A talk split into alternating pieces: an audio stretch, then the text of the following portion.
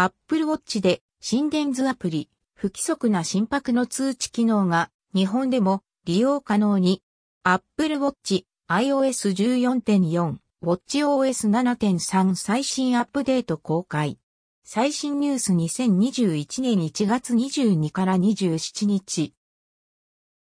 日本では利用できなかった Apple Watch の心電図アプリケーションの使用が可能になるとのこと。iPhone と Apple Watch の最新 OS アップデートが反映したら心電図アプリが利用可能。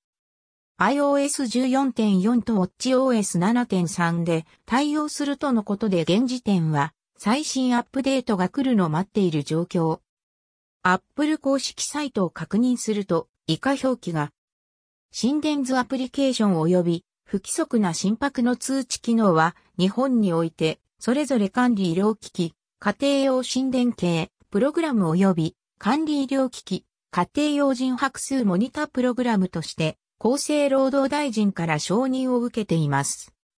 心電図アプリケーションでは、心拍リズムを記録し重要な情報を医師に共有、可能に。不規則な心拍の通知機能は、バックグラウンドで心拍リズムをチェックして、不規則な心拍リズムを特定した場合に通知。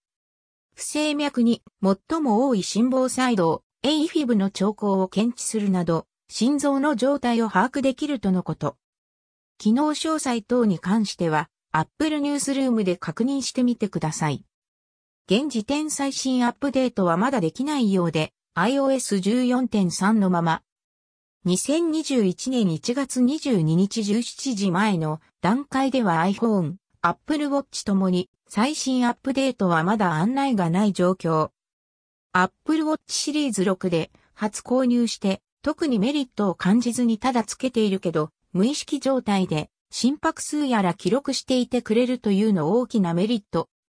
iOS 14.4が公開されたら手持ちの Apple Watch でも試してみようと思うので、結果などまたシェアしようと思います。JA Apple Watch シリーズ6 Amazon 楽天 Yahoo au ペイマーケット7ネット EN JA 見てみる EN ショップナウ関連ポッドキャスト配信。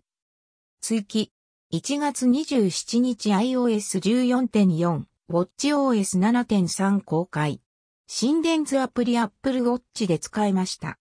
デジタルクラウンに指を当てて30秒間、心電図アプリで計測。どっちをデータとして記録されて、後で確認も可能。